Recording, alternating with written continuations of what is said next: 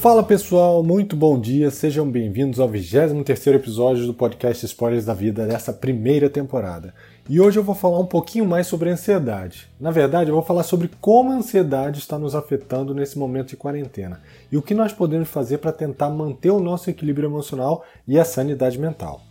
Bem, só para relembrar, a ansiedade é algo essencial para a nossa existência. É o que nos mantinha vivos durante a época em que nós éramos ou caça ou caçador é um instinto natural nosso de preservação para nos manter fora de qualquer risco. Não a ansiedade em si, mas o conjunto de pequenas ações que o nosso organismo começa é, por consequência, como por exemplo uma descarga de adrenalina que antigamente servia para nos dar um impulso de ação para correr ou atacar um determinado predador ou presa. E na maioria dos casos, a ansiedade aparece como uma grande preocupação sobre o futuro, que muitas vezes vem de formas simples, como por exemplo roer de unhas, e que em alguns outros casos pode chegar a transtornos pesados, como o transtorno de ansiedade generalizado ou até a síndrome do pânico. Se você quiser saber um pouco mais sobre a ansiedade, eu já falei isso em alguns episódios anteriores. Eu acho que a ansiedade, o mal do século no mundo VUCA, que eu falo no contexto de TI, né, de um mundo volátil, não só de TI, mas de um mundo volátil, incerto, é, complexo e ambíguo. E eu também falo sobre isso no Ansiedade em Tempos de Coronavírus, que é um briefing, eu falo um pouquinho sobre o, o, início da nossa pandemia e o que que naquele momento era o que estava trazendo ansiedade para gente, né? Tem muita coisa em comum até com esse episódio. E a verdade é que no cenário de quarentena, agora que a gente já está há três meses nessa quarentena, existem vários gatilhos que podem fazer com que a gente fique mais ansioso. A incerteza de quando e como isso vai passar, o medo de que a gente perca alguém que a gente ama, ou até nós mesmos possamos morrer nesse período, a perda do nosso emprego ou do emprego de alguém próximo, o medo de que a situação futura, por questões econômicas, acabe se agravando e o país entre em um cenário de recessão pior ainda, a dificuldade em organizar nossa rotina diária de trabalho, cuidar de casa, se cuidar, manter o corpo e a mente sãos, tudo isso é, pode influenciar na nossa ansiedade. O próprio enclausuramento, ou seja, a nossa necessidade de ficar isolado de todos, é, seja dos nossos familiares, seja dos nossos amigos, já traz em si mesmo um sentimento de angústia e ansiedade muito grande. E todos esses casos se agravam ainda mais se a pessoa já tinha algum espectro de ansiedade mapeado anteriormente. Eu, por exemplo, eu sou uma pessoa muito ansiosa por natureza e roo muito unha, né? Quem, quem me conhece vê que as minhas unhas estão sempre é, na pontinha. E nesse momento de pandemia, muitas das minhas válvulas de escape, né, como as conversas que eu tinha com a minha terapeuta, como a minha canoa havaiana, que é um esporte que eu fazia aqui na praia, que me ajudava a ter um contato com a natureza, foram impedidos por conta dessa quarentena. Então, o meu nível de ansiedade ele aumentou bastante é, e eu venho trabalhando isso para que eu consiga é, me manter estável tanto na parte psicológica quanto na parte física. Beleza, mas quais são os grandes problemas de entrar nesse loop de ansiedade nesse período de quarentena? Bom, Primeiro, para quem está em casa com os familiares, a própria relação pode ser abalada por conta desse sentimento que acaba mudando totalmente a nossa forma de se comportar, pois ele libera no nosso organismo uma carga hormonal muito grande que pode nos fazer sentir raiva, irritabilidade, até mesmo sensações fisiológicas como palpitação, taquicardia. Tudo isso pode acontecer e com certeza o nosso comportamento com a nossa família vai mudar bastante de acordo com o cenário que a gente esteja. E para quem está trabalhando, lidar com tudo isso ao mesmo tempo também é um problema, pois nós não estamos em um período de home office, nós estamos de quarentena, em situações adversas que não acontecem no cenário ideal. E com isso, a nossa produtividade, a nossa disponibilidade, o nosso relacionamento com os nossos pares e subordinados e superiores é, pode ser bastante abalado se a gente estiver num cenário de ansiedade agravado. Uma simples reunião ela pode virar um motivo de discussão com ânimos acirrados se as pessoas não tiverem um estado emocional equilibrado. Eu sei que às vezes é difícil entender como a ansiedade funciona, como ela chega do nada, e eu vou tentar, através de um exemplo aqui, mostrar mais ou menos como é que ela funciona. Quem já viajou com criança conhece esse cenário facilmente. Imagina que você está naquela viagem para uma cidade de praia, onde seu filho vai poder brincar na área livre, você vai poder pegar um sol com a sua esposa, vocês vão se divertir. É um cenário que a maioria de nós gostaria de ter. Quem não gosta de praia pode pensar aí num cenário do campo. e o seu filho já consegue até se imaginar chegando lá, montando castelo de areia, pegando onda no mar, fazendo aquela bagunça com os melhores amigos dele que ele não conhecia até cinco minutos atrás, né? Isso é perfeito. Mas você acabou de entrar no carro e ainda faltam seis horas para chegar nesse lugar perfeito, nesse cenário ideal. Horas que essa criança ela não consegue compreender como nós adultos. Então, passados 15 minutos, ela vai virar e vai perguntar: E aí, a gente já está chegando? Você vai responder: Não, filho, ainda não. Falta muito ainda. Faltam quase 6 horas ainda. Meia hora depois ele vai perguntar novamente: E agora? Já está chegando? Não, filho, ainda não. Ainda falta. Uma hora depois, ele vai perguntar: E aí? A gente já está mais perto?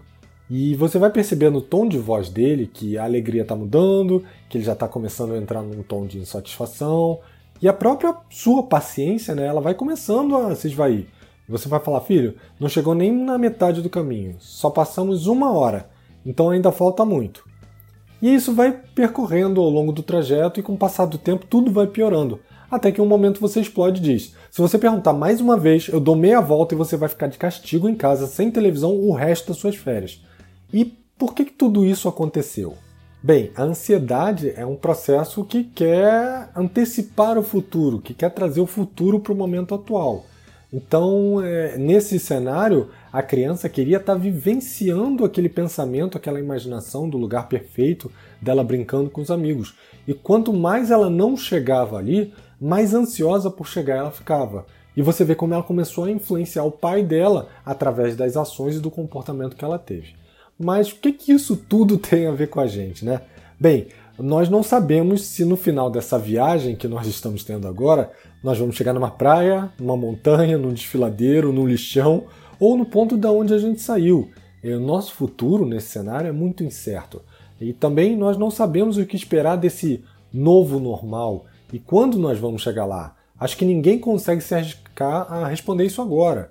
É, pode ser daqui a um mês, pode ser daqui a seis meses, ou pode ser que a gente nunca mais volte, que a gente continue o tempo todo passando por mudanças para que a gente se adapte a esse novo cenário atual.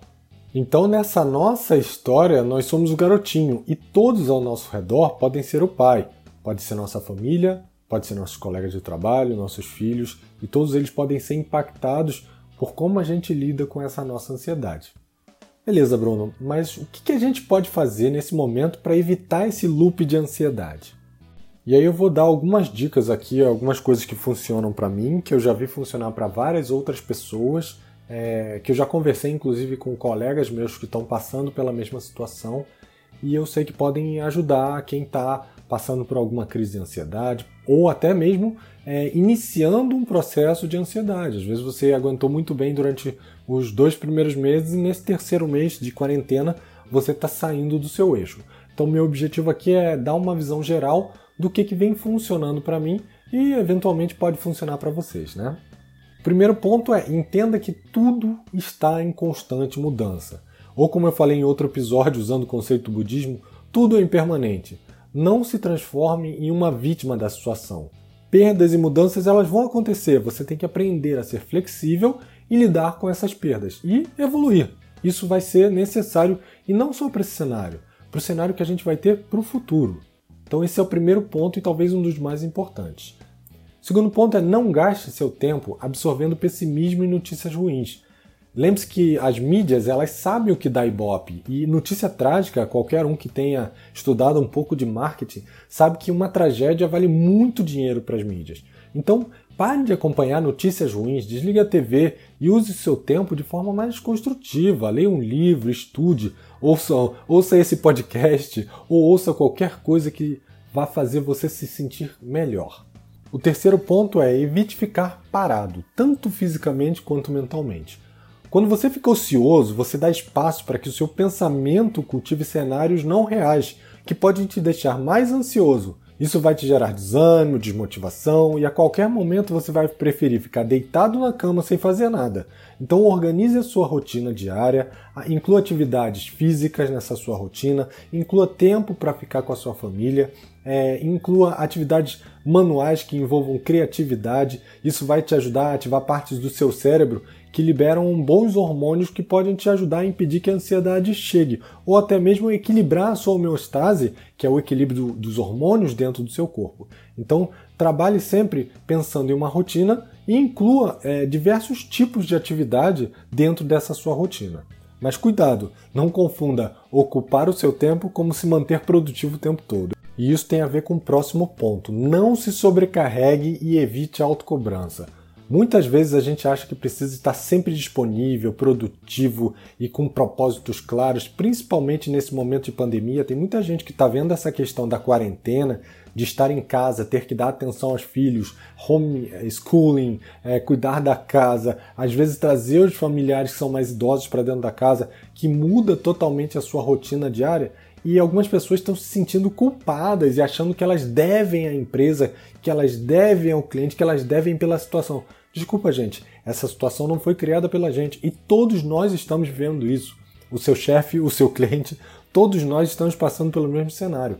Então, é, não se sobrecarregue, não se cobre tanto. Sabe que aquela mania de usar o seu tempo para produzir algo? Então, nesse cenário, isso não é normal. Isso gera um desgaste muito grande, isso gera ansiedade é, e, e, você tem que aceitar que você não precisa estar disponível o tempo todo que você não precisa ser produtivo e organizado o tempo todo. É, que você pode dar tempo ao tempo e mudar as suas prioridades e tratar o que nesse momento é, é mais importante para você. E deixa de lado toda aquela culpa e aquela cobrança que elas nascem de você, elas não vêm de fora, tá bom? Outro ponto que a gente não pode se esquecer é a alimentação.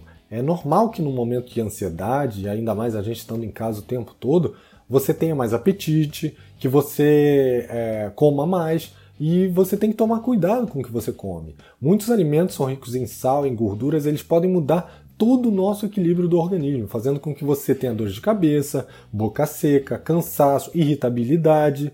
Então é importante é você saber se alimentar, é, diminuir a quantidade de sal, diminuir a quantidade de gorduras, beber bastante água para que seu corpo esteja sempre hidratado isso vai te ajudar a eliminar as toxinas e vai fazer com que o seu próprio organismo chegue a um equilíbrio e melhorando até o teu estado de sono, que muitas vezes é influenciado pela ansiedade, principalmente quando a gente tem uma descarga de cortisol muito grande no nosso organismo.